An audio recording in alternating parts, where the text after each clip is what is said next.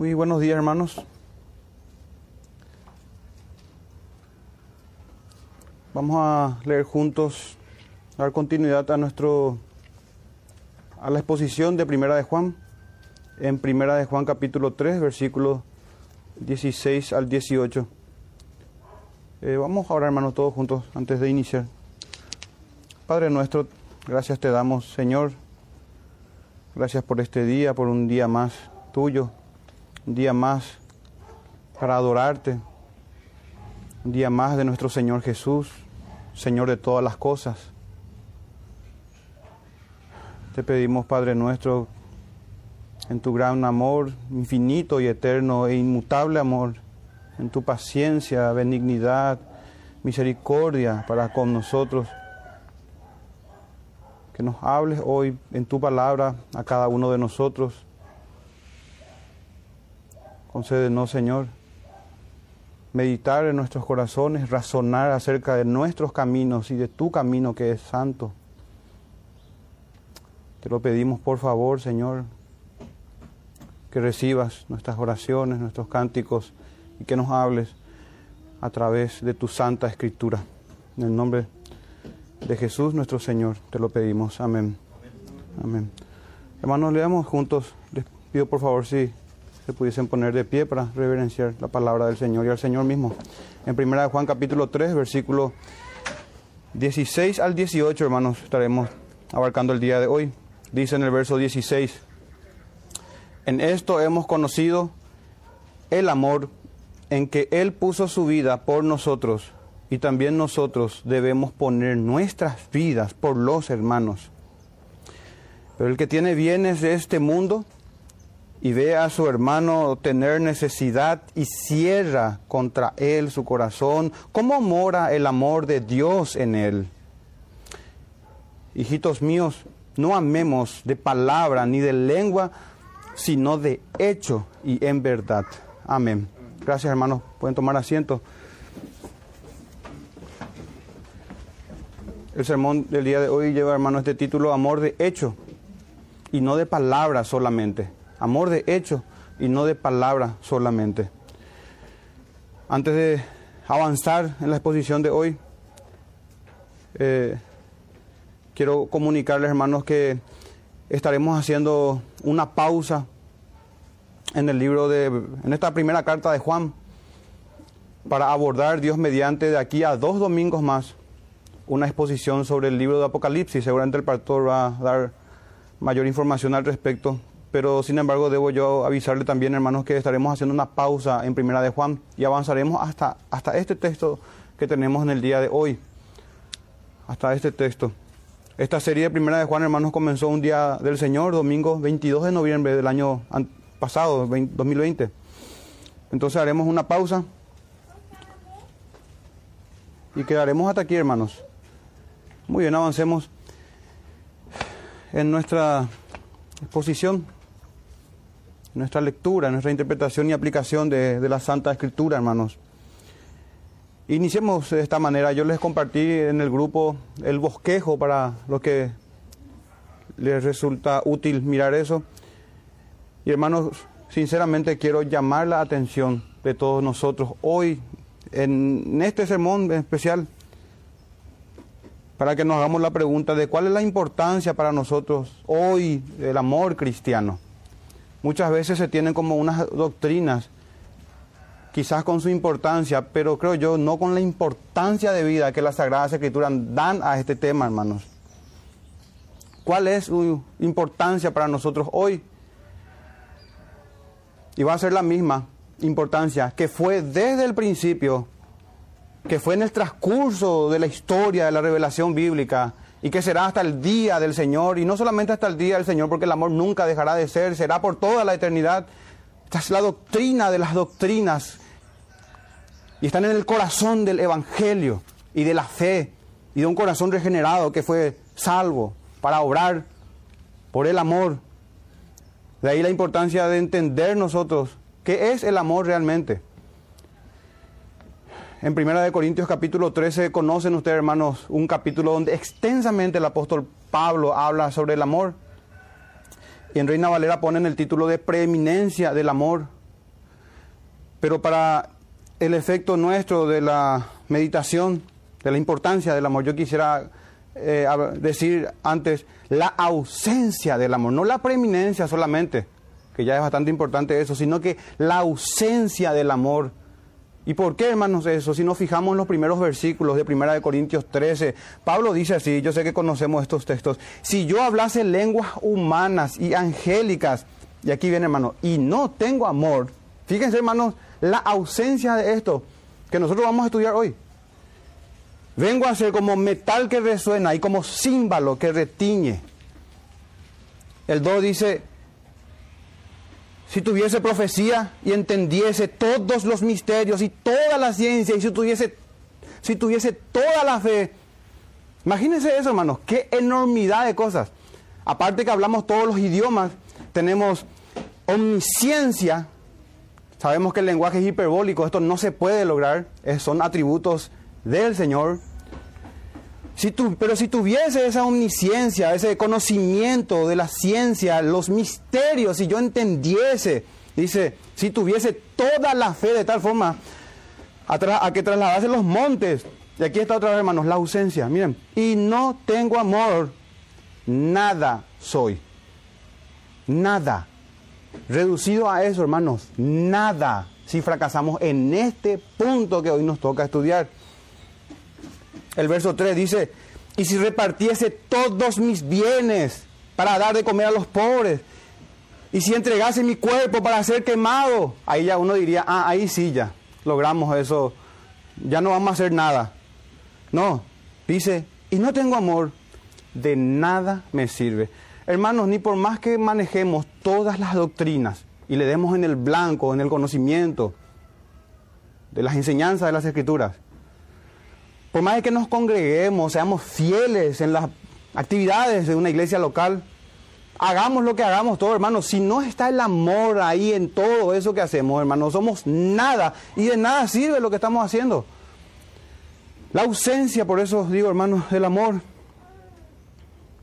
¿Y cuál es su importancia entonces, verdad? Podemos ir ya dando respuesta a esto. ¿Cuál es la importancia del amor para nosotros hoy? Y digo para nosotros hoy, porque hermanos, nosotros los que estamos aquí, entre nosotros, somos los que conocemos nuestros problemas, nuestros tropiezos. Esto es importante para el mundo entero y para todas las iglesias del Señor. Pero ¿cuál es para nosotros, hermanos, hoy en nuestra vida, en nuestro contexto que estamos viviendo, examinando nuestras vidas? En el mismo libro de Primera de Corintios 13, pero ya saltando no al verso 13. Fíjense, hermanos, cómo el amor es mayor que la fe y la esperanza como si fuese poca cosa la fe y la esperanza de la vida eterna. Porque dice el verso 13, y ahora permanecen la fe, la esperanza y el amor, estos tres, pero el mayor de ellos es el amor, porque emana del corazón de Dios. El mayor de ellos, hermanos, es el amor. Entonces, ¿cuál es su importancia para nosotros hoy? Creo, hermanos, que con estos textos que acabamos de leer, vemos que la importancia es vital, de vida o muerte, de trascendencia inmortal con Dios o de tormento eterno al no tener este amor cristiano y sacrificial. Hermanos, en Efesios 2, del 8 al 10, Fíjense, hermanos, conocemos, yo sé también, estos son textos muy conocidos por todos nosotros. Dice, porque por gracia sois salvos por medio de la fe, y esto no de vosotros, pues es un don de Dios. No por obras, dice, para que nadie se gloríe, porque somos hechuras suyas, creados en Cristo Jesús, para buenas obras. Y ahí, como solemos siempre hacer esa, esa diferencia, no por obras, pero sí para buenas obras, las cuales Dios preparó de antemano para que anduviésemos en ellas. Ok, pero presten atención hermanos. Nosotros podemos hacer lo siguiente. Fe más obras. Y eso es incorrecto. Eso es incorrecto. una lectura superficial puede llevarnos a eso. Fe más obras. No, hermanos, es solamente la fe. Y esa fe en su naturaleza y en su esencia y en su poder divino, porque es un don de Dios, da buenas obras, da frutos. No, es fe más obras, es una fe que obra. Es una fe que obra. Ok, pero el punto es, esa fe que obra, ¿por qué motivación lo hace? ¿Cuál es la motivación de las obras de la fe? Porque en Gálatas 5.6 dice, porque en Cristo Jesús ni la circuncisión vale algo, ni la incircuncisión, sino la fe. Pero miren esto, que obra por el amor. Por el amor. Entonces es importantísimo, hermano, es vital para nosotros comprender este amor cristiano que nos fue dado como mandamiento desde el principio y que Jesucristo con su vida misma nos mostró en qué consiste el amor del creyente y a los creyentes. El verdadero amor, hermanos, es el que produce las obras de la fe. Así podemos titular. Y volverme a preguntarnos entonces, ¿cuál es la importancia para nosotros hoy, hermano? Y ven, es vital. Este tema es vital, es de vida o muerte. Es de fe o incredulidad. Es de una fe genuina o una fe hipócrita. Las buenas obras preparadas de antemano para que andemos en ellas son aquellas que son motivadas por el amor. Y si erramos nosotros en nuestra comprensión del amor, Estaremos errando, hermanos, en nuestra fe. ¿Y cuál es su importancia para, nuestro, para nosotros hoy? Entonces vimos, hermanos, que su ausencia es fatal. Vimos su notable preeminencia sobre la fe y la esperanza. Y vimos que el amor incluso está estrechamente relacionado con la fe salvífica, esa fe que salva. Entonces, hermanos, concluimos ya en esta introducción que su importancia, la importancia de su verdadero conocimiento para obedecer. Necesitamos entonces entender en qué consiste el amor. Y así empieza, hermanos, el apóstol en su verso 16 de este capítulo 3. Estaremos examinando, hermanos, el amor sacrificial.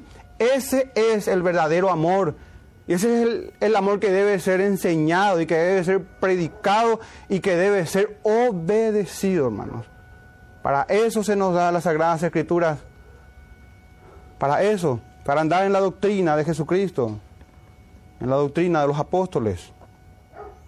Nuestro verso 16 dice, y miremos hermanos dentro de este amor sacrificial, miremos el cumplimiento por parte del Señor. El cumplimiento por parte del Señor el texto dice, en esto hemos conocido el amor en que Él puso su vida por nosotros. Fíjense hermanos, no hace falta que vayan en Juan 15, 13, dice, nadie tiene mayor amor que este. Miren, miren hermanos, la grandeza del amor de Cristo. La grandeza del amor de Cristo Jesús, nadie, dice el Señor en Juan 15, 13, nadie tiene mayor amor que este, que uno ponga su vida por sus amigos. Miren hermanos el estándar que estamos llamados a llevar en este proceso, en este camino de, de ir a la vida eterna, en este discipulado del Señor Jesús, quien nos enseña en su palabra. El texto dice, hermanos, En esto conocemos el amor. Y yo pregunto, les pregunto, ¿en dónde? ¿En quién? ¿En qué? ¿En dónde? Nuestro texto mismo responde y dice, en que Él puso su vida por nosotros. Dicho de otra manera, hermanos, podemos entender esto, en esto entendemos el amor, en la persona de Jesús, en la persona y en la obra de Cristo. De otra forma puede ser, en esto conocemos el amor en su evangelio. En esto conocemos el amor, en la cruz del Señor Jesús. En la cruz del Señor, no evitando los padecimientos cristianos por la fe, por los hermanos, por la iglesia local. Y, y es enorme el contraste que tenemos, un contraste marcado con Caín, que habíamos hablado en, el, en los textos anteriores. Caín, todo lo contrario, mató a su hermano Abel. Pero Jesús hizo todo lo contrario y murió por sus hermanos, habiendo sido nosotros homicidas e hijos de desobediencia. Fíjense, hermanos, esa sustitución del dador de la vida muriendo por los homicidas. Ahí donde fracasamos en el principio, hermanos, desde ahí trae el Señor restauración, redención. Me viene a la mente cuando el apóstol Pedro predica a los de su nación y dice que ustedes eligieron, o mejor, ustedes negaron al santo y al justo y pidieron que se les diese un homicida, reprendiéndoles por eso. Pero de alguna u otra forma, hermano, se ve también ahí ese intercambio. El homicida quedó libre y murió el dador de la vida por nosotros. Esta es la grandeza, hermanos, del amor de Cristo Jesús, que no estimó el ser igual a Dios. La cruz por eso, hermano, es símbolo del amor de Dios para nosotros los cristianos. Y ese es el mensaje de la cruz, el mensaje del Evangelio. No nuestras virtudes, sino la de aquel que nos llamó de las tinieblas a su luz, admirable e inaccesible para cualquier mortal. Hermanos, recuerdan ustedes en Filipenses 2, Filipenses 2, cuando se habla de que el Señor se despojó de sí mismo. Pero a veces, hermanos, leyendo ahora un poquito más detenidamente, si quieren pueden ir ahí, van a ver cómo esto se relaciona con lo que nosotros tenemos que hacer imitando el amor de Cristo Jesús. En el verso 3 dice, no hagáis nada por contienda o por vanagloria, totalmente contrario a un proceder amoroso dentro de lo que es el amor cristiano. No hagáis nada por contienda o por vanagloria, antes bien con humildad, estimando cada uno a los demás superiores al mismo. El verso 4 dice, no mirando cada uno a lo suyo propio, sino cada cual también por los de los otros. Fíjense hermano, ahí tenemos estos distintivos del amor cristiano pero esto, hermano, no viene, no está eh, divorciado, separado de Cristo Jesús. Él es la vid verdadera. Si esto se nos exige es porque de Él emana estas virtudes santas, de Él, de nuestra unión con Cristo Jesús y de seguir su ejemplo. Por eso dice el verso 5, haya pues, dice, haya pues en vosotros este sentir que hubo tan bien en Cristo Jesús, el cual siendo en forma de Dios, no estimó, no apreció, no estimó el ser igual a Dios como cosa que aferrarse. Y nosotros, hermanos, ¿acaso se nos pide despojarnos de nuestra deidad? ¿Pero Claro que no, hermanos. Es abrir tu mano, tu corazón al hermano nada más. Y eso cuesta hacer. Pero el Señor nos dio ejemplo, hermanos despojándose de su gloria. No significa que dejó de ser Dios. Dejó su honor, el lugar exaltado para venir a servir y a morir por el pecador. En lo que se conoce como su estado de humillación, para luego ascender a la gloria y a la diestra del Padre, en donde estuvo siempre desde un principio, con Dios siendo Él Dios y todopoderoso Jesús, el alfa y el omega, el principio y el fin. Y dice el verso, hermano, sino que se despojó a sí mismo.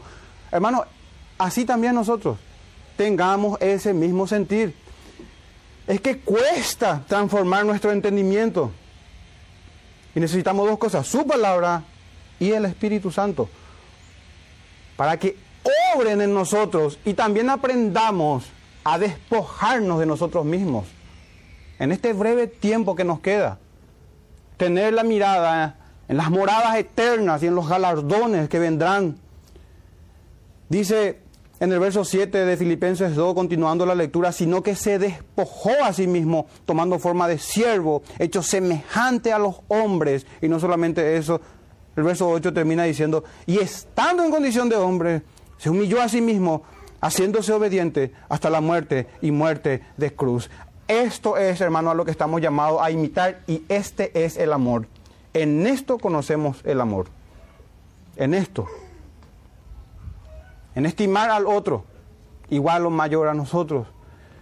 Y no es que ya lo tengamos, hermano, es que estamos llamados a crecer en esto, a arrepentirnos de nuestros pecados para avanzar, hermanos, en el amor. Y todo esto que leímos recién, hermanos, el Señor Jesucristo lo hizo por la fe. Él es nuestro segundo Adán, obediente, obediente en todo.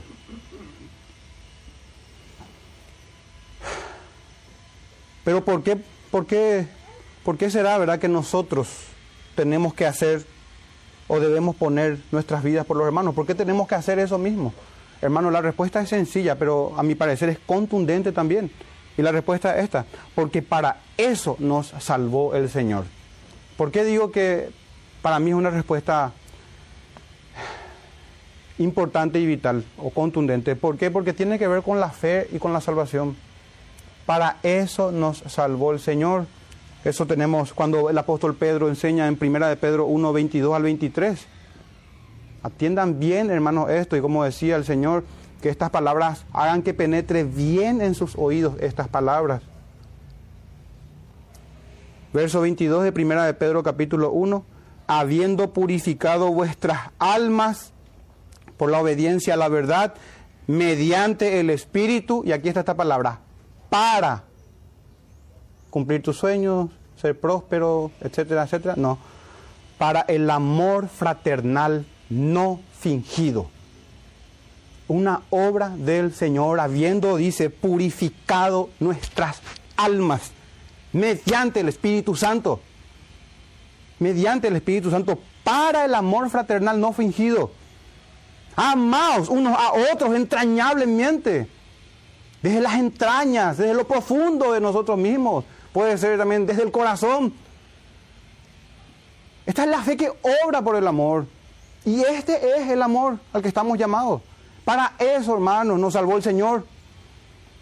Habiendo dado su vida por nosotros, somos participantes ahora o partícipes de su padecimiento y también de sus virtudes que el Espíritu Santo va a transmitirnos a nosotros, estando unidos a Cristo Jesús.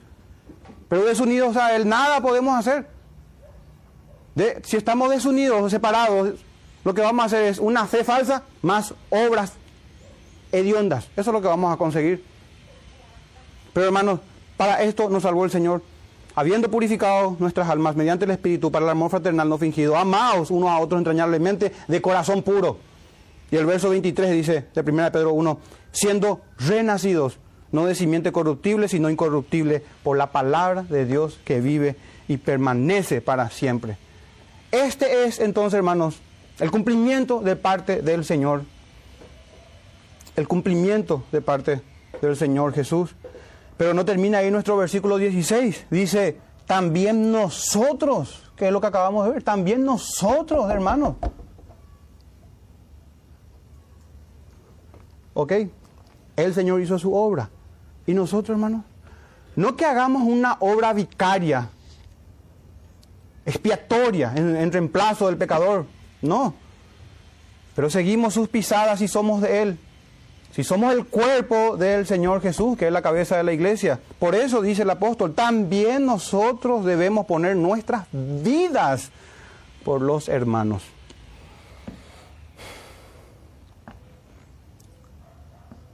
En Efesios 5.2 dice el apóstol Pablo, y andad en amor. Y andad en amor. Ya estamos entendiendo un poquito más seguramente qué es el amor. Pero fíjense, andad en amor como también Cristo nos amó. Ese es el amor. La profundidad del mandamiento, hermanos, está en esto. Al corazón de la ley del Señor. Al corazón de la ley. Por eso les repito, Efesios 5, 2, y andad en amor como también Cristo nos amó y se entregó a sí mismo por nosotros. Ofrenda y sacrificio a Dios en olor fragante. Así también nosotros entreguemos, hermanos, nuestro tiempo, nuestros recursos, nuestra energía, nuestras oraciones, nuestro todo por amor, por amor a Cristo y a su iglesia. Y eso es de olor fragante al Señor. Y en el mismo capítulo de Efesios 5, cuando dice Pablo, maridos, eso está en el verso 25, amad a vuestras mujeres, así como Cristo amó a la iglesia. Y siempre, hermanos, se utiliza eso cargándolo sobre el marido y está bien. Pero esperen un rato, la esposa debe amar a su marido como Cristo amó a la iglesia. Porque todos los creyentes entre nosotros debemos amarnos entre nosotros, así como Dios nos amó y se entregó.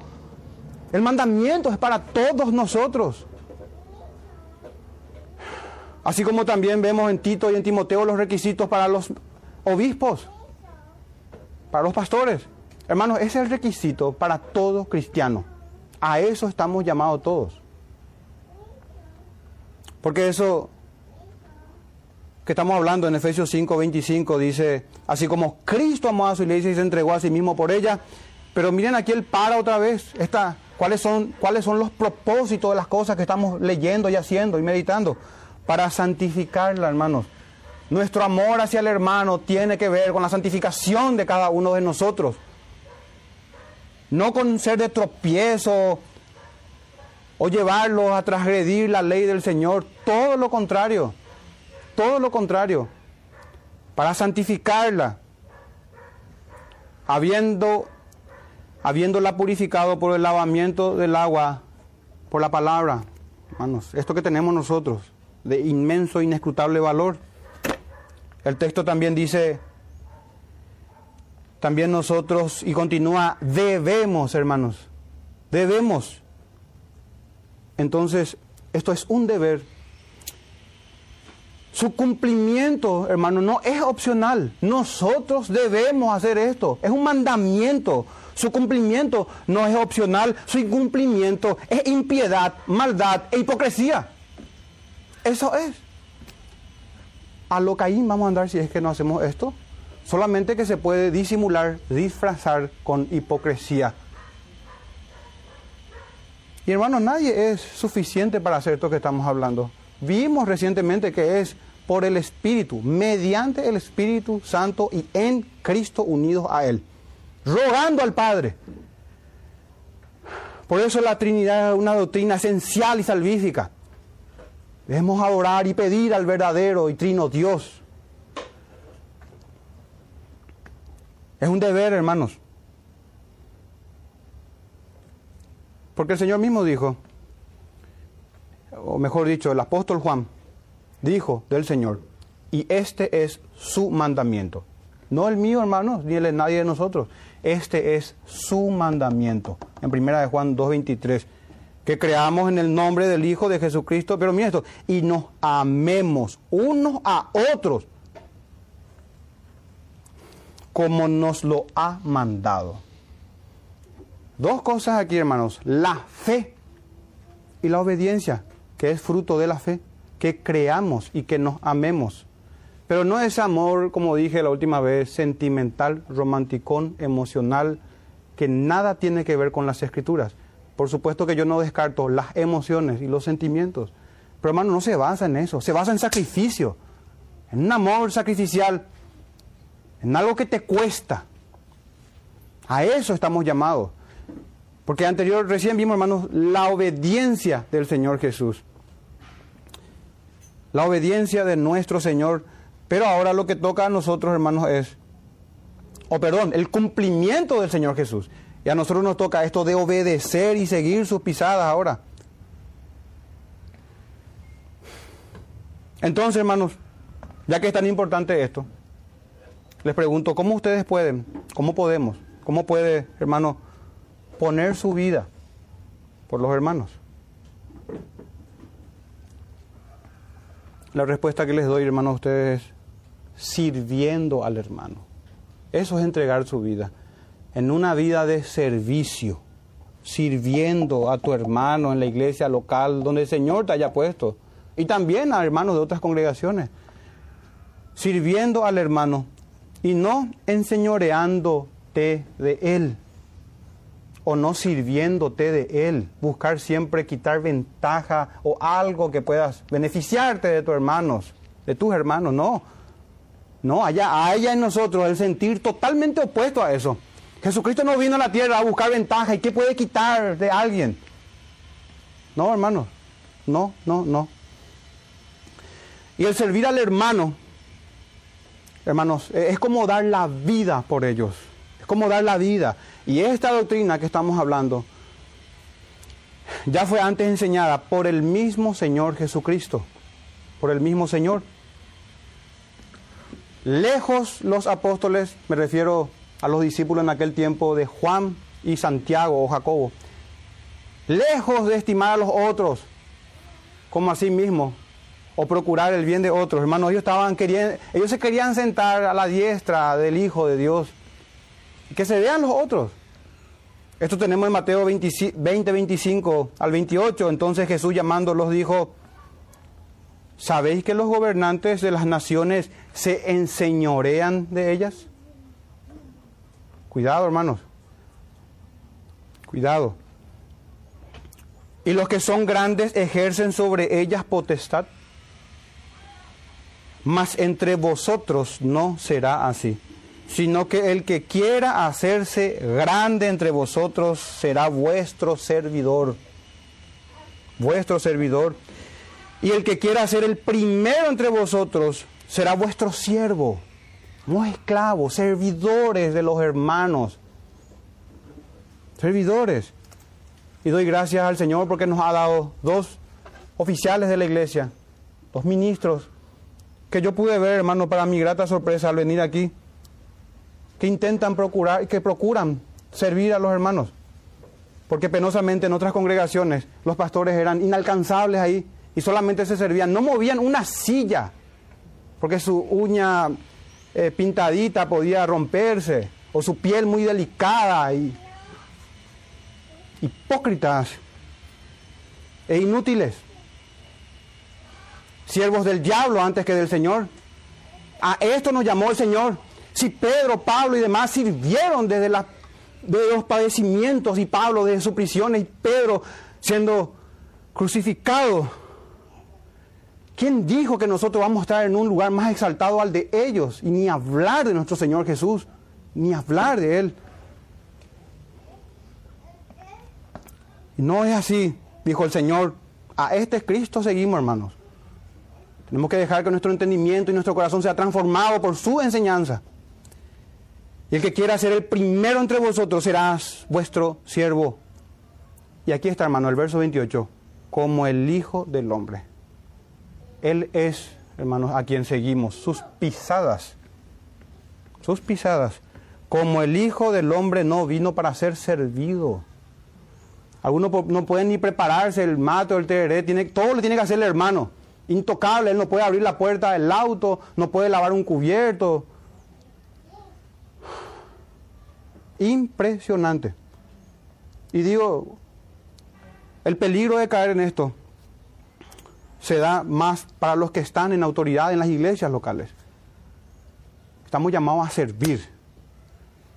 A servir. Ustedes conocen, hermanos, de lo que yo hablo. A veces para hablar con un pastor hay que quitar turno, cita. Si te atiende en este año o el año que viene. Por pandemia luego ya olvídate, por pandemia. Cobardes e inútiles. Pero el Hijo del Hombre no vino para ser servido, hermanos, y lejos esté de nosotros procurar eso, que todo el mundo te esté sirviendo, sino para servir. Y eso no se hace por Bluetooth, ni por Wi-Fi, ni por... Se hace viviendo con el hermano, conociendo al hermano. Y para dar su vida por rescate o en rescate por muchos. Entonces, hermanos, ahí está la enseñanza del Señor Jesús. ¿O acaso? Y bueno, puede ser, porque me pasó, a mí me pasa eso. Hemos sido tardos, como dije el último sermón, en leer las palabras del Señor con detenimiento. Y hemos fracasado, hermanos, en esto. Miren, hermanos, Cristo como ejemplo, una última vez para pasar a nuestro siguiente punto.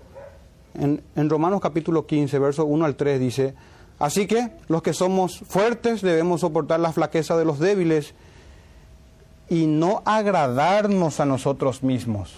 No agradarnos a nosotros mismos. Hay que quitar, hay que salir de ese lugar de confort en el que estamos. ¿Cuándo vamos a seguir al Señor? ¿Cuándo? ¿El año que viene? ¿Cuándo? Este es el tiempo de ofrendar nuestras vidas a la causa del Evangelio y del Señor, a su iglesia local y a los hermanos. Usted no va a encontrar a los hermanos en la cancha, en el fútbol, en las tabernas, en, las discotecas. En la iglesia local, en la congregación o la asamblea de los santos. Romanos 15, 2 continúa. Cada uno de nosotros agrade a su prójimo en lo que es bueno para edificación. Hay veces, hermanos, que no le vamos a agradar al hermano porque está queriendo seguir un camino malo. Tiene que ser bueno, agradar en lo que es bueno, pero también agradar en lo que es para edificación. Para edificación. Y aquí otra vez es esto recurrente, se repite una y otra vez en el verso 3. Porque ni aún Cristo, dice. Ni aún Cristo. Porque ni aún Cristo se agradó a sí mismo. Antes bien, como está escrito, los vituperios de los que te vituperan cayeron sobre mí. ¿Y los vituperios de Cristo vamos a rechazar? Moisés por la fe recibió los vituperios del Cristo, del Señor, con su pueblo. No se puede recibir los vituperios de Cristo separado de una iglesia local, o separado de la comunión de los santos, o separado de los hermanos. Sigamos, hermanos, la pisada de los hombres que nos preceden, hombres y mujeres que nos preceden en Hebreos 11. Y lo hicieron por la fe. Lo hicieron por la fe.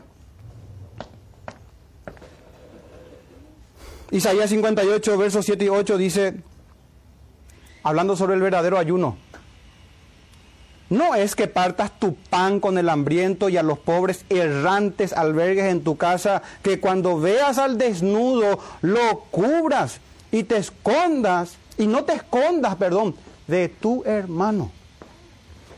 De tu hermano. Si bien en el Israel del Antiguo Testamento no todos eran creyentes, tipifica y apunta a la iglesia.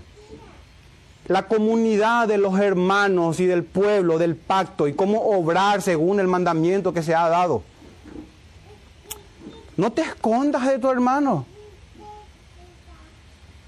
Entonces nacerá tu luz como el alba y tu salvación se dejará ver pronto. E irá tu justicia delante de ti. La gloria de Jehová será tu retaguardia. Hermano, esto es, vital para nosotros. No solamente conocer el verdadero amor que es en Cristo Jesús, sino que proceder, hermanos, a imitarle al Señor, rogándole a Él que nos dé fuerzas y convicciones para seguir sus pisadas y sabemos cómo terminó el Señor. Así que así debemos seguirle a Él, llevando nuestra cruz, sabiendo de que hemos sido sentenciados por el mundo, por este mundo caído. Y hermanos, qué cosa más reconfortante y, que nos anima es ver a otros creyentes que andan en esto. En Romanos 16, 3 al 4 dice el apóstol Pablo, saludad a Priscila y a Aquila, mis colaboradores en Cristo, y en el verso 4 dice, en Cristo Jesús, y verso 4, que expusieron su vida por mí. Hermanos, no se nos exige menos que esto. No se nos exige menos. No que viene la prueba y al rato nos vamos. Vienen los padecimientos, vienen las pruebas y nos vamos. Nos vamos. No. Expusieron su vida por el apóstol, cuanto más por el Señor. Es que hermanos, no nos engañemos al exponer su vida por Pablo, lo están poniendo por el Señor por el Señor. Y miren, continúa esto, hermanos. Expusieron su vida por mí, dice, a los cuales no solo doy gracias, sino también a todas las iglesias de los gentiles. Hermanos, imitemos la senda antigua de esta iglesia apostólica, esta iglesia apostólica. Esta fe que obra, como decíamos, por el amor. Nuestro verso 17, hermanos, lo titulé de esta manera habiendo visto del amor sacrificial, vimos su obediencia de parte del Señor Jesús, vimos su cumplimiento de parte del cristiano, que es nuestra obligación. Miremos ahora, hermanos, su parodia de parte de los hipócritas. Miremos eso. Una imitación burlesca, satírica, irónica. Porque es eso, hermanos, es una imitación burlesca del amor cristiano. Es una burla, una parodia. ¿Qué es esto? En el verso 17, pero el que tiene bienes de este mundo y ve a su hermano tener necesidad y cierra contra él su corazón, ¿cómo mora el amor de Dios en él? Y sabemos, hermano, ayer estuvimos meditando eh, con los hermanos aquí en el patio, de que la escritura es su propia intérprete, de que la escritura interpreta a la escritura. Nadie puede poner una interpretación privada. El Señor, el Espíritu Santo me reveló, pero ¿cómo? Como mencionaba la hermana, por medio de su palabra. Es que no hay otra forma.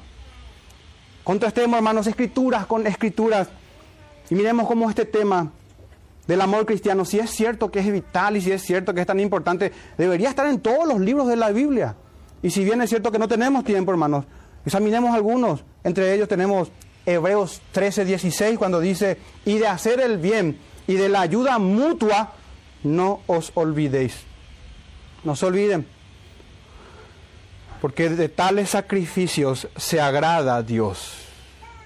De tales sacrificios se agrada el Señor. Pero si cerramos nuestro corazón o nuestra mano a, los hermanos sobre esto y venimos y cantamos las alabanzas, ¿no será que el Señor va a decir, no estoy hastiado de sus asambleas, de sus cantos? Deuteronomio 15, del 7 al 11, el amor, hermanos, que es hacia el hermano, el amor de Dios y el amor del creyente hacia el hermano, ya debía morar en los escogidos de Dios desde el principio. Fue siempre así. En Deuteronomio 15, verso 7 en adelante dice, cuando haya en medio de ti menesteroso de alguno de tus hermanos, y esto entonces es para nuestra enseñanza en la iglesia local, de cómo tratarnos entre nosotros.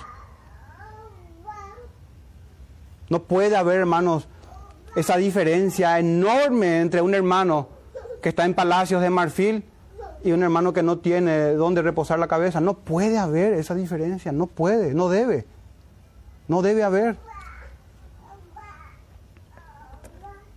No debe, porque ocurre, hermanos, y, debemos mejorar todo eso, arrepentirnos. Porque dice ahí, cuando haya en medio de ti menesteroso de alguno de tus hermanos en algunas de tus ciudades, en la tierra que Jehová tu Dios te da, no endurecerás tu corazón, ni cerrarás tu mano contra tu hermano pobre. A, a veces, hermanos, puede darse esto en las iglesias. Nos damos el lujo de viajar en los mejores lugares. ¿Y nuestro hermano? ¿Y qué tenemos nosotros con este mundo caído? Que a pesar de todo eso se deja ver la gloria del Señor en los hermosos lugares de su creación. Pero hermanos, ¿y nuestro hermano pasando necesidad?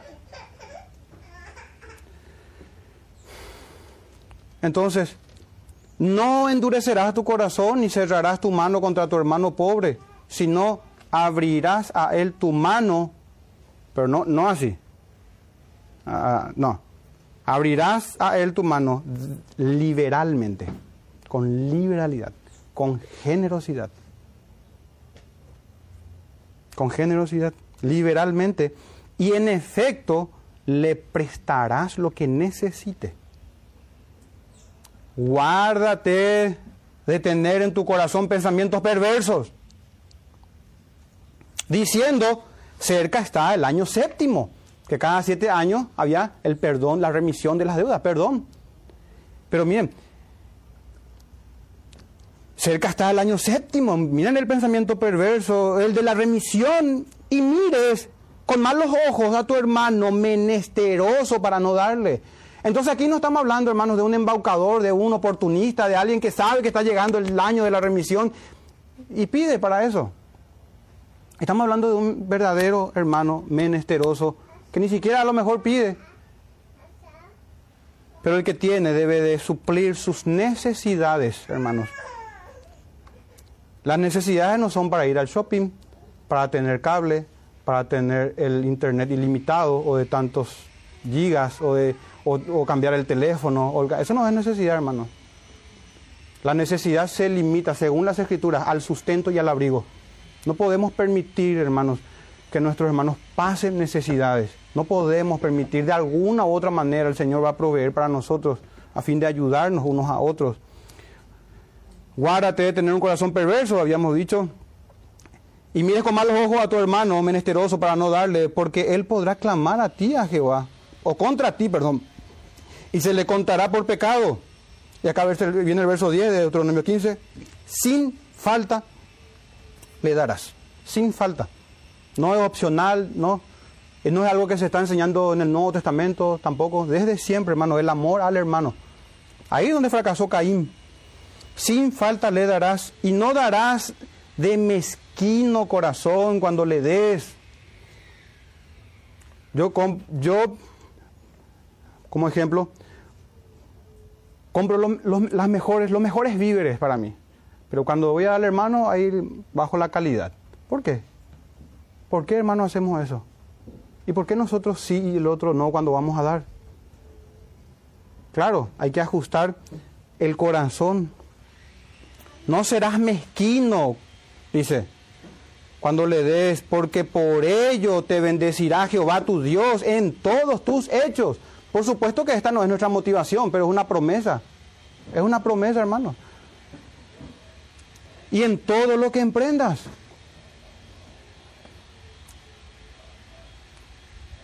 Y así, hermano, nuestro verso 17. Porque el que tiene viene de este mundo y ve a su hermano tener necesidad y cierra contra él su corazón. Enseñado ya en el Antiguo Testamento, en Deuteronomio, en Hebreos, en toda parte de las Escrituras, un tema vital. Pero se pregunta el apóstol Pablo al final de este verso 17, y él se pregunta esto, ¿cómo mora el amor de Dios en él? A mí me gustaría responder, no sé, porque obviamente no hay respuesta, porque no mora el amor, hermano. En una persona así no mora. En un practicante, me refiero hermano a una persona practicante de este pecado. No que no vamos a caer en esto, es que vive así, su, su corazón está inclinado a la codicia, a la avaricia. Nunca ocurrió el lavamiento de que hablan las escrituras. De todos tus ídolos te limpiaré y pondré mi ley en tu corazón y haré que lo pongas por obras. Nunca ocurrió eso, hermanos, cosa desconocida. ¿Cómo mora el amor de Dios en él? Es la pregunta. Es la pregunta que hace el apóstol.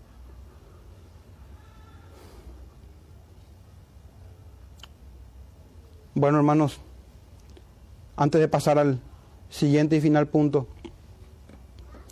algunas aclaraciones sobre lo que es el amor y, nos va, creo yo, servir para examinar nuestras obras delante del Señor. Si tenemos las motivaciones correctas, si lo estamos haciendo según el mandamiento bíblico. Y para eso quiero ir a ustedes, hermanos, en Hebreos, Primera de Corintios, perdón, capítulo 13. En Primera de Corintios, capítulo 13, cuando el apóstol Pablo habla del amor, enseñanza muy importante para nosotros a fin de examinar nuestras obras.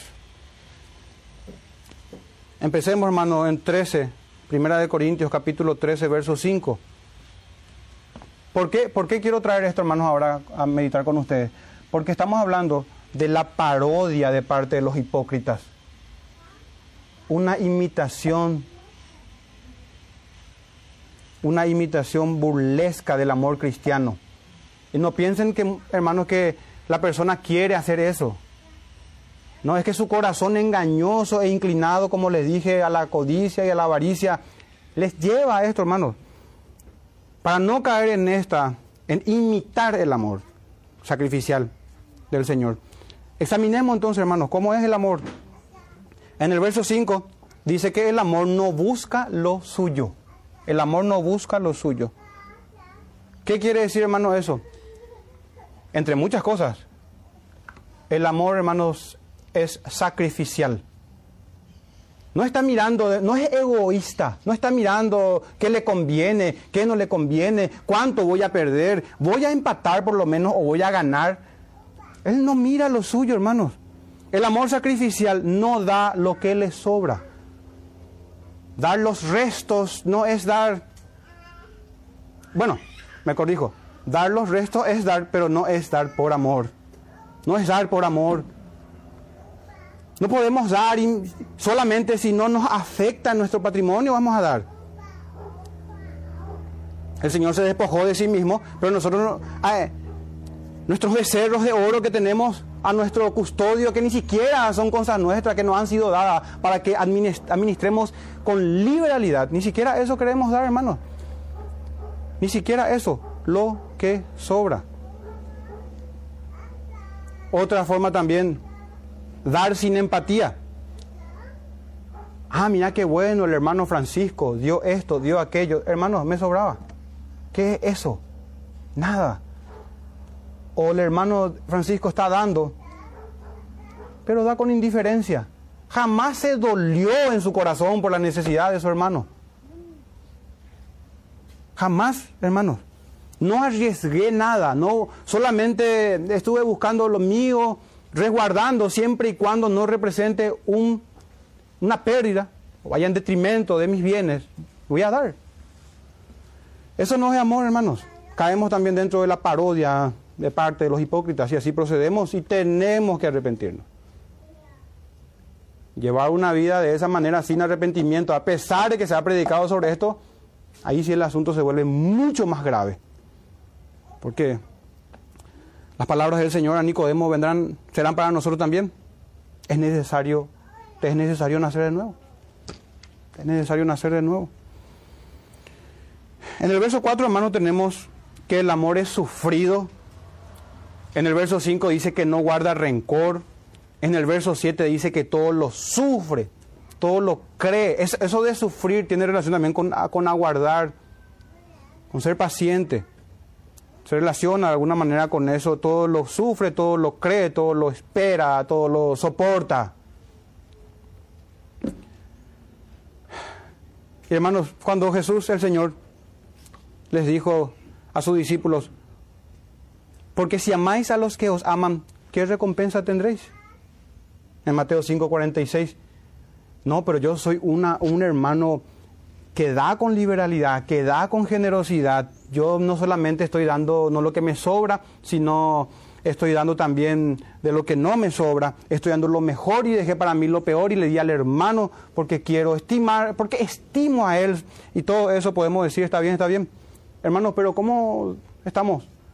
¿Será que somos selectivos en nuestro dar? Si vamos a ser selectivos, tenemos que seleccionar según la necesidad, no según la persona. No el que me cae bien, el que entre los hermanos. ¿Qué recompensa tendremos, hermanos? Si amamos a los que nos aman. ¿No hacen también lo mismo los publicanos? Decía. Y en su paralelo, en Lucas 6:32, dice, ¿qué mérito tenéis porque también los pecadores aman a los que los aman. La fraternidad entre los hijos del diablo. Estamos cayendo en eso nada más. En una, en una parodia del amor cristiano. Estamos cayendo en eso, hermanos. Pero gracias a Dios que Él no obró así y no obra así con nosotros. Porque ¿dónde estaríamos nosotros, hermanos, ahora si el Señor hubiese amado solo a los que le aman a Él? nadie se hubiese salvado. Porque no es que nosotros hayamos amado a Dios, sino que Él nos amó primero a nosotros. Él nos amó. Y nosotros, dice en Tito 3.3, éramos también, dice, en otro tiempo insensatos, rebeldes, extraviados, esclavos de concupiscencia y de deleites diversos, viviendo en malicia y envidia, aborrecible, hermano, odioso, hermano. Esto no significa que en nuestra conversión nos convertimos en ángeles impecables. Tenemos restos de eso. A ese hermano o hermana me molesta cuando habla. Cuando, hermanos, amémonos unos a otros y tratemos entonces esas cosas entre nosotros. Pero lo que pasa es que antes éramos aborrecibles, otra persona. Porque en Cristo Jesús todas las cosas son hechas nuevas y somos tenemos una nueva vida. Y no solamente dice Pablo en Tito 3.3, aborrecibles, dice, y aborreciéndonos unos a otros. Entonces, hermano, esa es la característica de los inconversos, aborreciéndose unos a otros. Y gracias al Señor que nos amó habiendo nosotros sido sus enemigos y estando nosotros aborreciendo a Él. Y bueno, el Señor nos llama a hacer eso. a aborrecer, no solo, eh, perdón, a amar a aquellos que nos aborrecen. Y la pregunta, ¿cómo hacemos eso? Hermano, y una de las mejores maneras es predicándole el Evangelio con una sinceridad de corazón, anhelando que se arrepientan y orando por ellos, y no siendo partícipes de sus pecados. Esa es una de las formas, hermanos. Vayamos a nuestro verso 18. Hijitos míos, no amemos de palabra ni de lengua, sino de hecho y en verdad. Si no hay hechos, es un amor mentiroso. No es un amor en verdad de hechos y de verdad. Un comentarista dice que el amor no es cuestión de sentimientos, sino de obras. Estoy muy de acuerdo con él. Hermano, y es impresionante para mí, sorprendente para mí, mirar la predicación de Juan el Bautista. Y cómo no lo vi antes. Gracias Señor que podemos estudiar su palabra. ¿Cómo no vi antes que este tema que estamos hablando está en la predicación de Juan el Bautista? Y tiene que ver con la fe, con el arrepentimiento y con el amor. Bueno, de hecho que estamos hablando del amor, con la fe y el arrepentimiento. Y tiene que ver con la exhortación y la predicación. Les leo en Lucas 3, 9 al 11, dice, cuando, miren cuando predica Juan el Bautista, y ya también el hacha está puesta a la raíz de los árboles, anunciando el juicio del Señor que se apresura. De hecho que en el año 70 les llegó, y ya no hubo más tiempo para arrepentimiento a los que mueren sin el Señor.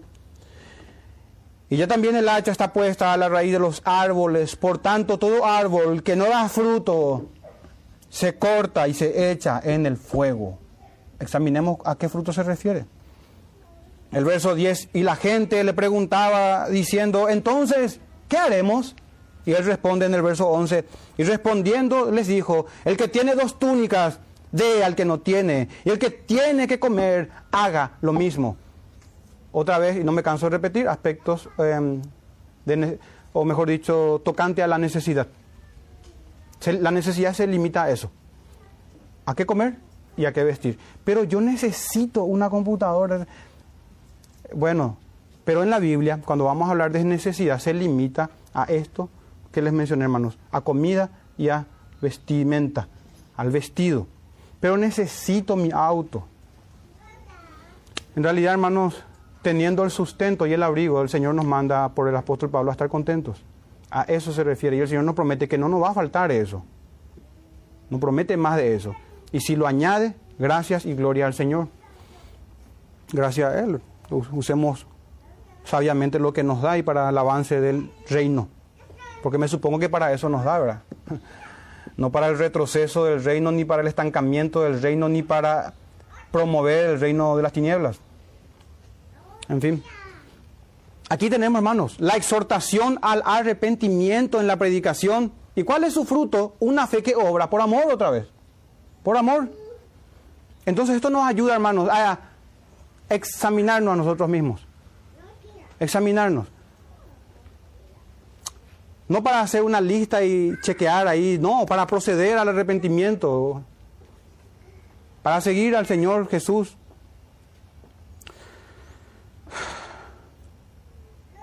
Y hermano, esta, esto de amar sin hechos y sin verdad, de palabras solamente, hermanos, no es otra cosa que un amor muerto, un amor falso, un amor sin obras.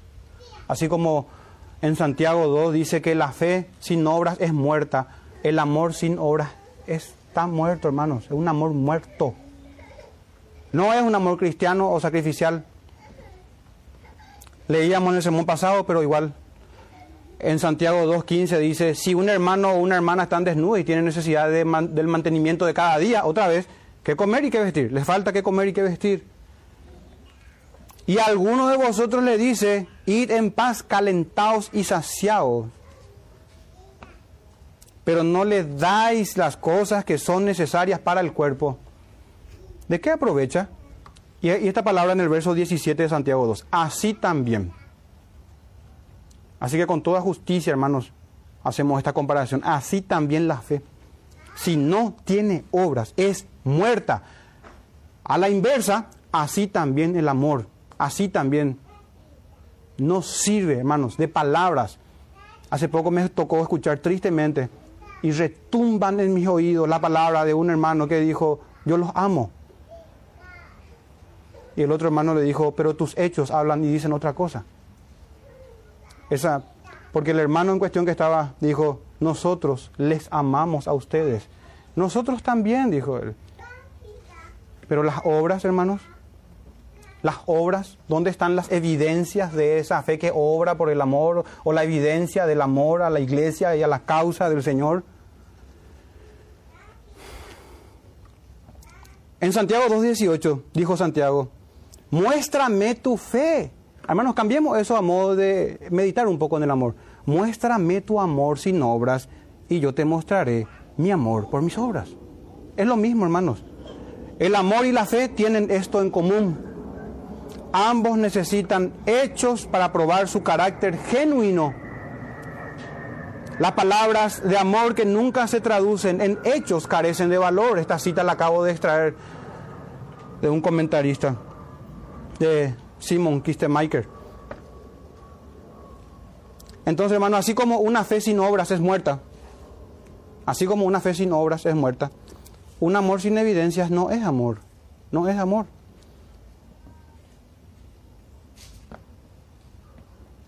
Hubo uno que dijo que iba a dar la vida por el Señor. Así como nosotros decimos también. Vino la prueba, fue zarandeado y fracasó, hermanos. Pero el distintivo del cristiano es que vuelve al Señor en arrepentimiento, un, un arrepentimiento que no se dilata demasiado, no se dilata mucho tiempo, horas nada más. Aquel que dijo que iba a morir por el Señor, si todos te abandonan, estaba negando al Señor bajo maldición y bajo juramento. Como si faltase otros pecados más, agregó todo eso. Y, si el apóstol Pedro así fracasó, hermanos, ¿qué nosotros? Pero ahí, hermanos, no se vio las obras, las evidencias de ese amor en él. Pero, hermanos, la doctrina que nosotros abrazamos como protestantes es la perseverancia de los santos. Esperemos hasta el último día a ver el desenlace de esta historia de salvación de cada uno de nosotros habiendo regresado Pedro, habiéndose colgado Judas, ahí tenemos los dos extremos o las dos únicas verdades que pudiesen haber muerto o vivo unido al Señor.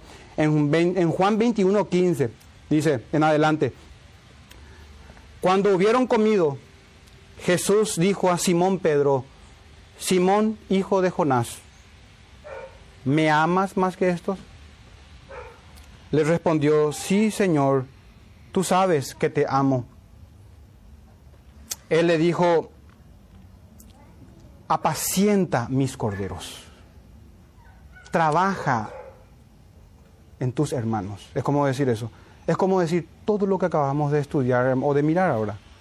¿Me amas? Esta pregunta, hermanos, tenemos que hacerlo personal nosotros. El Señor nos pregunta a nosotros, ¿me amas? La respuesta jamás va a ser desperdicia tu vida en videojuegos, en pasatiempos, en la cancha, en, las en el mundo. No. Edifica a tus hermanos. Frecuenta a tus hermanos. Asiste a tus hermanos. Preocúpate por tus hermanos. Apacienta mis corderos. Versículo 16 volvió a decirle la segunda vez, la segunda vez, Simón, hijo de Jonás, ¿me amas? Pedro le respondió, sí, Señor, tú sabes que te amo. Le dijo, pastorea mis ovejas. Le dijo la tercera vez, Simón, hijo de Jonás, ¿me amas? Pedro se entristeció de que le dijese la tercera vez, ¿me, amas? Y le respondió, Señor, tú sabes, tú lo sabes todo, tú sabes que te amo. Jesús le dijo, apacienta mis ovejas.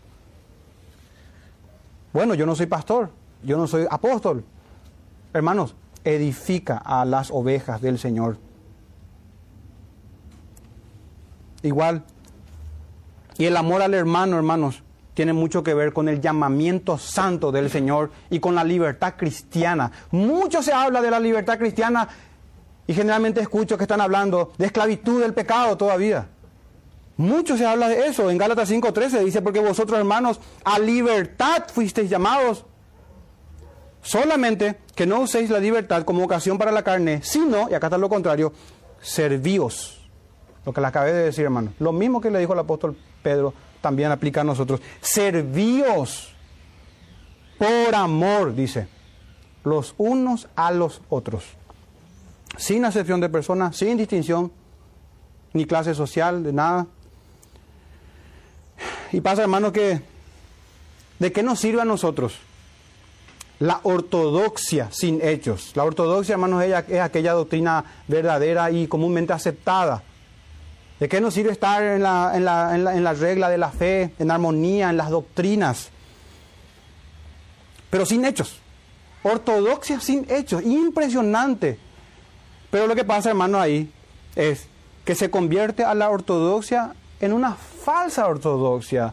Si no da frutos, no es ortodoxia, algo está fallando. Algo está fallando, porque en Efesios 4:15 dice, sino que siguiendo la verdad en amor. Jamás se puede divorciar la verdad del amor. Todo lo que hagamos y sea verdadero tiene que estar acompañado del amor. En, repito, Efesios 4:15, sino que siguiendo la verdad en amor, crezcamos en todo aquel que es la cabeza, esto es Cristo. Concluyamos, hermanos, el sermón del día de hoy con estas palabras, huyamos de la hipocresía, imitando el amor de Cristo, teniendo su mismo sentir. Porque son los hipócritas los que aman orar en pie y en las esquinas de las calles para ser vistos de los hombres. Son ellos, hermanos, los que aman los primeros asientos. ¿Cuándo vas a ver la moda hermano acá? ¿Cuándo? Aman los primeros asientos, las primeras sillas, o sea que los lugares de privilegio, de autoridad, de ser renombrado. Que por nosotros está avanzando esto, que aquello, que todo lo que hoy promueven las redes sociales. Aman andar con largas ropas y aman las salutaciones de reconocimiento en público. Ahí está el amor de los hipócritas. Pero el Señor dijo, en esto conocerán que, que sois mis discípulos si tuvieses amor los unos por los otros. No en el reconocimiento, eso está en Juan 13:35, el Señor lo dijo. Entonces, no se reconoce al cristiano, ni nosotros vamos a examinar nuestra fe si es que tenemos éxitos ministeriales, y todo el mundo nos gusta, que cuántos likes tiene nuestras publicaciones o lo que comento, o qué tan reconocido soy yo. Hermanos, no tiene nada que ver. Es todo lo contrario. Cuando hablen de ustedes, así hacían por los falsos profetas, dijo el Señor. Es todo lo contrario, todo lo contrario a lo que el ojo natural y carnal pueda mirar. Lo espiritual es al revés siempre. ¿Y por qué? Porque este mundo, hermano, está lleno de pecado. Lleno de pecado. Que haya, hermanos, en nosotros el mismo amor que hubo en Cristo Jesús. Que así como Pablo, digamos nosotros, el amor de Cristo me constriñe que, se, que, nos inunde mirar el amor del Señor y estamos llamados a hacer lo mismo para que nuestros deseos sean cambiados y encaminados a la voluntad del Señor. Y cierro, hermanos, con un texto del apóstol Pablo en, en, Efesios 6:24, para que vean, hermanos, así como hablamos en la introducción, de la vitalidad del amor. Mayor es el amor, decía, la fe y la esperanza y el amor, pero el mayor de todos es el amor. En Efesios 6:4 dice, la gracia por la que somos salvos, agregó, la gracia sea con todos los que aman a nuestro Señor Jesucristo con amor inalterable. Hermano, no, no bajemos el estándar porque eso es quitar de las Sagradas Escrituras. Estamos atentando en contra del principio regulador y cambiando la adoración porque la predicación es adoración. Eh, entonces no cambiemos, hermanos no cambiemos los estándares, no, no, bajemos la vara, porque la vara es del Señor en su palabra. Le repito, bueno, y cerramos ahí el texto que leímos en Efesios 6:24. La gracia sea con todos, pero dice los que aman a nuestro Señor. ¿Y cómo vamos a amar al Señor a quien no hemos visto todavía y a nuestro hermano que vemos no lo amamos? Y dice con amor inalterable, con amor inalterable.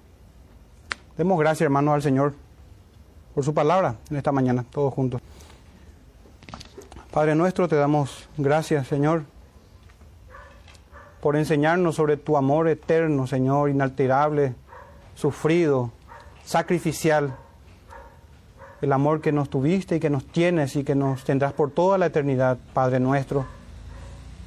Gracias por el amor de nuestro Señor Jesús, quien no estimó ser igual a ti, Padre, en perfecciones infinitas, perfecciones eh, e insondables para nosotros, tus criaturas. No estimó nuestro bendito Salvador eso, Padre Celestial. Abandonó su gloria y se entregó por nosotros. Te pedimos por favor, Padre, que tu Santo Espíritu nos encamine para obrar así como Cristo Jesús obró que se comente también de nosotros, así como tus santos en las Sagradas Escrituras, que por la fe hemos asistido a nuestros hermanos y nos hemos amado con amor no fingido, fraternal, sacrificial, y que todo es por tu gracia, conforme a tu Espíritu Santo obra en Cristo Jesús, según tu voluntad, Padre nuestro. Te lo pedimos por favor, Señor, que hagas eso y ese milagro en nuestras vidas. Te lo pedimos en el nombre de Jesús solamente. Amén. Thank you.